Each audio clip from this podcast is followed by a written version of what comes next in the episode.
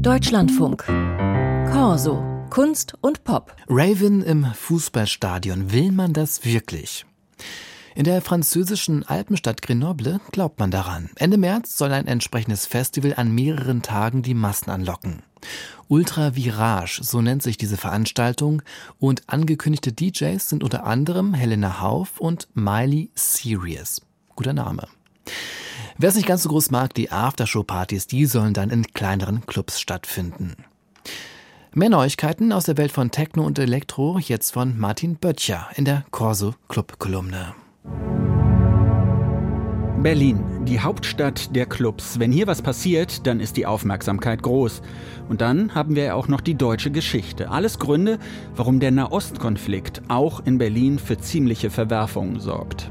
Der Kultursenator erlässt eine Klausel gegen Diskriminierung und Antisemitismus, die man unterzeichnen muss, wenn man öffentliche Fördergelder beantragt. Dagegen formiert sich ein Boykottbündnis namens Strike Germany. Mehrere KünstlerInnen sagen ihre Teilnahme beim CTM-Festival ab. Die Klausel wird zurückgenommen. Das Berghain cancelt den Auftritt eines DJs, der die Hamas-Attentate verharmlost und wird jetzt auch mit Boykottaufrufen überzogen. Die Zeit der Zwischentöne, sie scheint auch im Nachtleben vorbei. Dabei gilt nach wie vor, der Nahostkonflikt wird nicht in den Berliner Clubs gelöst werden können. Und wenn man nicht aufpasst, dann geht für alle etwas Einzigartiges verloren. Eine Welt der Freiräume und des Miteinanders. Anderes Thema, auch traurig, der in Los Angeles lebende DJ und Produzent John Juan Mendes ist tot. Mendes ist vor allem unter seinem Künstlernamen Silent Servant bekannt geworden. Er hat zum Techno-Kollektiv Sandwell District gehört. Erst im November ist seine In Memoriam EP beim Label Tresor erschienen. Mendes wurde 48 Jahre alt, besonders tragisch auch seine Lebensgefährtin, die Künstlerin Simone Ling und der Darkwave-Musiker Luis Vasquez sind mit ihm gestorben. Die Todesursache ist noch unbekannt, aber die Polizei hat mitgeteilt, sie habe bei den drei Toten mögliche Drogen und Utensilien zum Drogengebrauch gefunden. Fans spendeten bereits Zehntausende von Dollar, um die Begräbnisfeier zu finanzieren.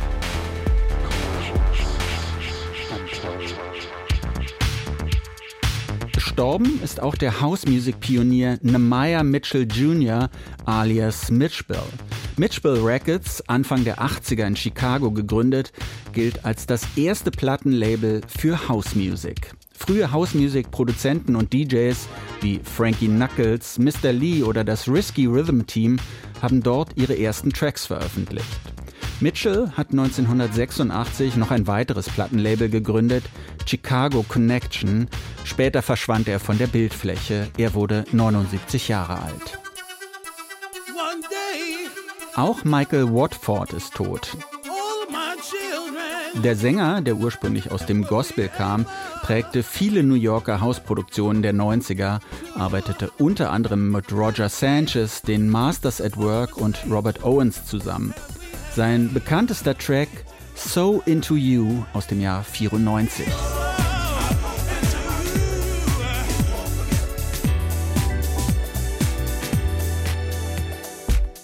Eine Meldung aus Armenien. Der Polygraph Club in Jerewan gibt auf. Die Betreiber nennen in einem Instagram-Post als Gründe die lang anhaltenden juristischen Auseinandersetzungen mit den örtlichen Behörden und Probleme mit Korruption. Polygraph wurde 2019 gegründet, entwickelte sich zu einem der führenden Underground-Clubs in Armenien. Letztes Jahr machte eine Razzia im Polygraph Schlagzeilen. Die Betreiber warfen der Polizei damals Gewalt und Willkür vor.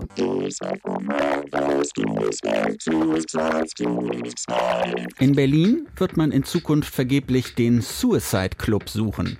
Aber nicht, weil hier auch aufgegeben wird, sondern weil der Club seinen Namen geändert hat.